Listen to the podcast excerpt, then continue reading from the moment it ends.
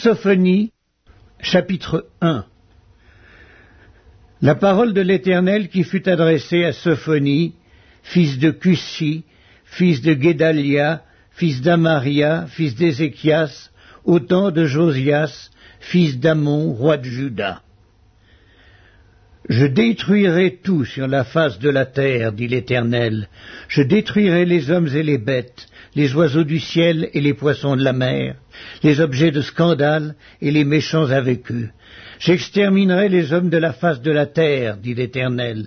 J'étendrai ma main sur Juda et sur tous les habitants de Jérusalem. J'exterminerai de ce lieu les restes de Baal, le nom de ses ministres et les prêtres avec eux, ceux qui se prosternent sur les toits devant l'armée des cieux, ceux qui se prosternent en jurant par l'Éternel et en jurant par leur roi, ceux qui se sont détournés de l'Éternel et ceux qui ne cherchent pas l'Éternel, qui ne le consultent pas. Silence devant le Seigneur l'Éternel, car le jour de l'Éternel est proche, car l'Éternel a préparé le sacrifice, il a choisi ses conviés. Au jour du sacrifice de l'Éternel, je châtirai les princes et les fils du roi et tous ceux qui portent des vêtements étrangers.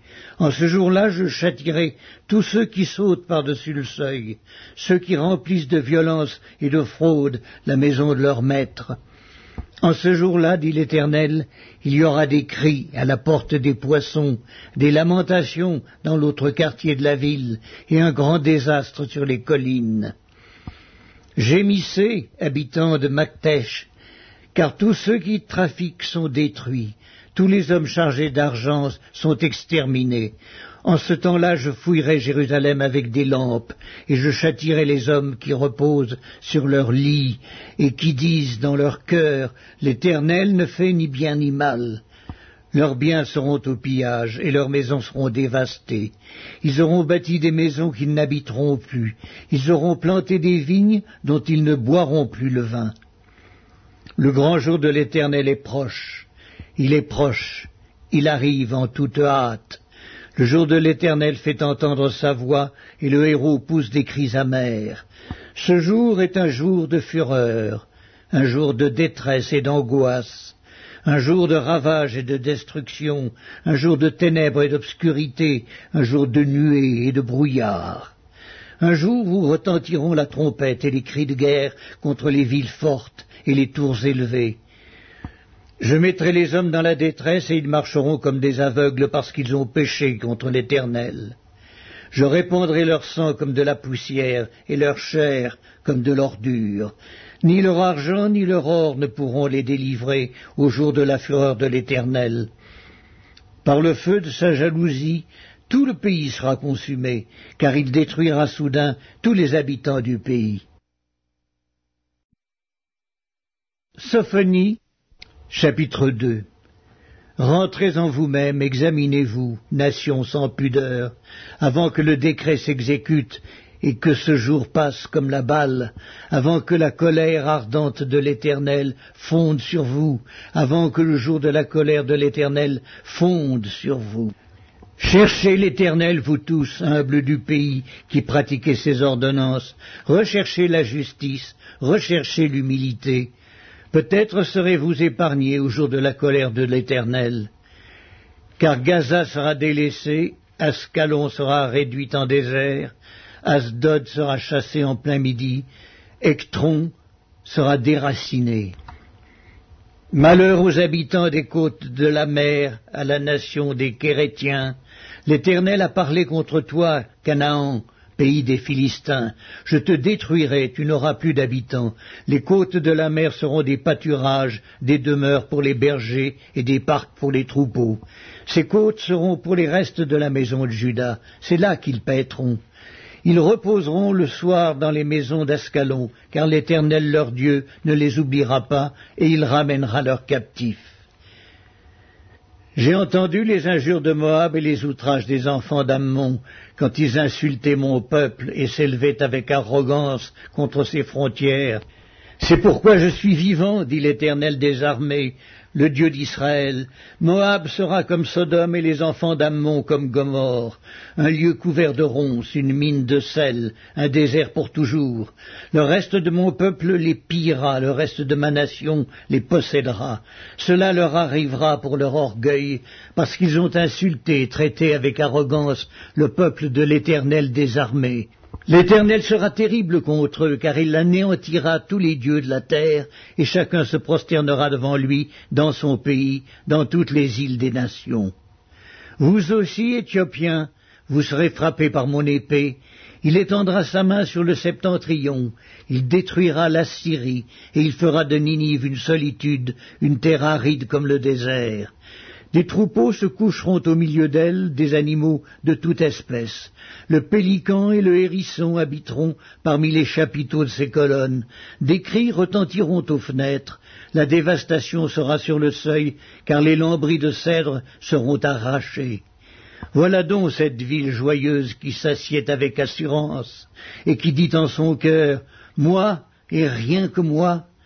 Et quoi, elle est en ruine, c'est un repère pour les bêtes, tous ceux qui passeront près d'elle siffleront et agiteront la main. Sophonie, chapitre 3 Malheur à la ville rebelle et souillée, à la ville pleine d'oppresseurs. Elle n'écoute aucune voix, elle n'a point égard à la correction, elle ne se confie pas en l'Éternel, elle ne s'approche pas de son Dieu. Ses chefs au milieu d'elle sont des lions rugissants, ses juges sont des loups du soir qui ne gardent rien pour le matin. Ses prophètes sont téméraires et infidèles. Ses sacrificateurs profanent les choses saintes, violent la loi. L'Éternel est juste au milieu d'elle, il ne commet point d'iniquité. Chaque matin il produit à la lumière ses jugements sans jamais y manquer. Mais celui qui est inique ne connaît pas la honte. J'ai exterminé des nations, leurs tours sont détruites, j'ai dévasté leurs rues, plus de passants, leurs villes sont ravagées, plus d'hommes, plus d'habitants. Je disais, si du moins tu voulais me craindre, avoir égard à la correction, ta demeure ne serait pas détruite, tous les châtiments dont je t'ai menacé n'arriveraient pas mais ils se sont hâtés de pervertir toutes leurs actions. Attendez-moi donc, dit l'Éternel, au jour où je me lèverai pour le butin, car j'ai résolu de rassembler les nations, de rassembler les royaumes, pour répandre sur eux ma fureur, toute l'ardeur de ma colère, car par le feu de ma jalousie, tout le pays sera consumé. Alors je donnerai au peuple des lèvres pures, afin qu'ils invoquent tous le nom de l'Éternel pour le servir d'un commun accord. D'au-delà des fleuves de l'Éthiopie, mes adorateurs, mes dispersés, m'apporteront des offrandes. En ce jour-là, tu n'auras plus à rougir de toutes tes actions par lesquelles tu as péché contre moi, car alors j'ôterai du milieu de toi ceux qui triomphaient avec arrogance, et tu ne t'enorgueilliras plus sur ma montagne sainte. Je laisserai au milieu de toi un peuple humble et petit, qui trouvera son refuge dans le nom de l'Éternel. Les restes d'Israël ne commettront point d'iniquité. Ils ne diront point de mensonge, et il ne se trouvera pas dans leur bouche une langue trompeuse. Mais ils paîtront, ils se reposeront, et personne ne les troublera. Pousse des cris de joie, fille de Sion, pousse des cris d'allégresse, Israël, réjouis-toi et triomphe de tout ton cœur, fille de Jérusalem. L'Éternel a détourné tes châtiments, il a éloigné ton ennemi. Le roi d'Israël, l'Éternel, est au milieu de toi. Tu n'as plus de malheur à éprouver. En ce jour-là, on dira à Jérusalem, ne crains rien. Sion, que tes mains ne s'affaiblissent pas. L'Éternel ton Dieu est au milieu de toi comme un héros qui sauve. Il fera de toi sa plus grande joie. Il gardera le silence dans son amour. Il aura pour toi des transports d'allégresse. Je rassemblerai ceux qui sont dans la tristesse, loin des fêtes solennelles, ceux qui sont sortis de ton sein, l'opprobre pèse sur eux. Voici en ce temps-là, j'agirai contre tous tes oppresseurs. Je délivrerai les boiteux et je recueillerai ceux qui ont été chassés. Je ferai d'eux un sujet de louange et de gloire dans tous les pays où ils sont en opprobre. En ce temps-là, je vous ramènerai, en ce temps-là, je vous rassemblerai, car je ferai de vous un sujet de gloire et de louange parmi tous les peuples de la terre, quand je ramènerai vos captifs sous vos yeux, dit l'Éternel. Livre de l'Apocalypse, chapitre 12 Un grand signe parut dans le ciel. Une femme enveloppée du soleil, la lune sous ses pieds, et une couronne de douze étoiles sur sa tête. Elle était enceinte, et elle criait, étant en travail et dans les douleurs de l'enfantement. Un autre signe parut encore dans le ciel, et voici c'était un grand dragon rouge, ayant sept têtes et dix cornes, et sur ces sept têtes sept diadèmes. Sa queue entraînait le tiers des étoiles du ciel et les jetait sur la terre. Le dragon se tint devant la femme qui allait enfanter, afin de dévorer son enfant lorsqu'elle aurait enfanté. Elle enfanta un fils qui doit paître toutes les nations avec une verge de fer. Et son enfant fut enlevé vers Dieu et vers son trône.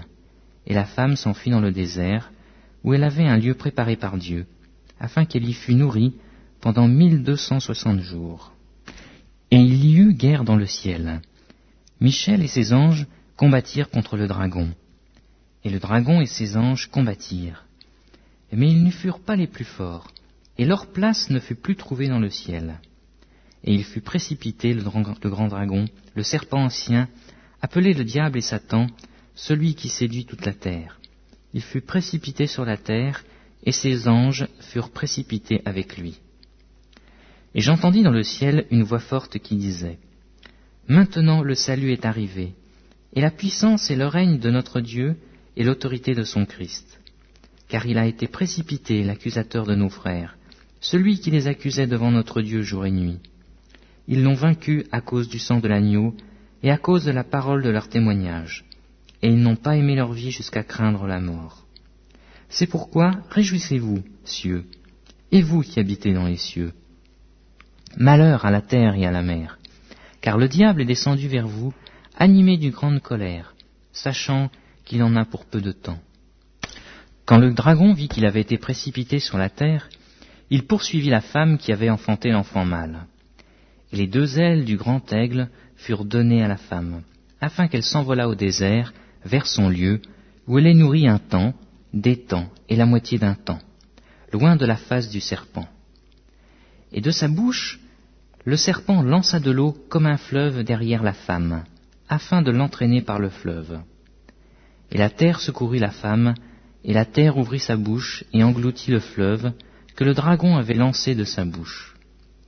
Et le dragon fut irrité contre la femme, et il s'en alla faire la guerre au reste de sa postérité, à ceux qui gardent les commandements de Dieu et qui ont le témoignage de Jésus-Christ. Et je me tins sur le sable de la mer. Livre de l'Apocalypse, chapitre 13 Puis je vis de monter de la mer une bête qui avait dix cornes et sept têtes, et sur ses cornes dix diadèmes, et sur ses têtes des noms de blasphème.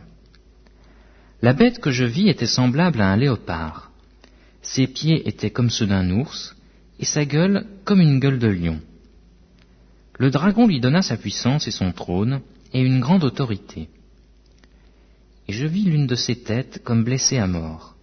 Mais sa blessure mortelle fut guérie. Et toute la terre était dans l'admiration derrière la bête. Et ils adorèrent le dragon parce qu'il avait donné l'autorité à la bête. Et ils adorèrent la bête en disant, Qui est semblable à la bête? Et qui peut combattre contre elle? Et il lui fut donné une bouche qui proférait des paroles arrogantes et des blasphèmes. Et il lui fut donné le pouvoir d'agir pendant quarante-deux mois. Et elle ouvrit sa bouche pour proférer des blasphèmes contre Dieu, pour blasphémer son nom et son tabernacle, et ceux qui habitent dans le ciel. Et il lui fut donné de faire la guerre aux saints et de les vaincre. Et il lui fut donné autorité sur toute tribu, tout peuple, toute langue et toute nation. Et tous les habitants de la terre l'adoreront, ceux dont le nom n'a pas été écrit dès la fondation du monde dans le livre de vie de l'agneau, qui a été immolé. Si quelqu'un a des oreilles, qu'il entende. Si quelqu'un mène en captivité, il ira en captivité. Si quelqu'un tue par l'épée, il faut qu'il soit tué par l'épée. C'est ici la persévérance et la foi des saints. Puis, je vis monter de la terre une autre bête, qui avait deux cornes semblables à celles d'un agneau, et qui parlait comme un dragon. Elle exerçait toute l'autorité de la première bête en sa présence, et elle faisait que la terre et ses habitants adoraient la première bête, dont la blessure mortelle avait été guérie. Elle opérait de grands prodiges, même jusqu'à faire descendre du feu du ciel sur la terre, à la vue des hommes. Et elle séduisait les habitants de la terre par les prodiges qui lui, avaient, qui lui étaient donnés d'opérer en présence de la bête, disant aux habitants de la terre de faire une image à la bête qui avait la blessure de l'épée et qui vivait. Et il lui fut donné d'animer l'image de la bête, afin que l'image de la bête parlât, et qu'elle fit que tous ceux qui n'adoreraient pas l'image de la bête fussent tués.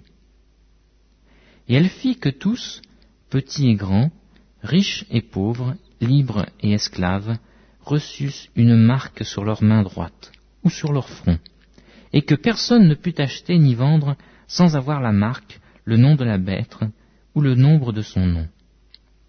C'est ici la sagesse. Que celui qui a de l'intelligence calcule le nombre de la bête, car c'est un nombre d'hommes, et son nombre c'est 666.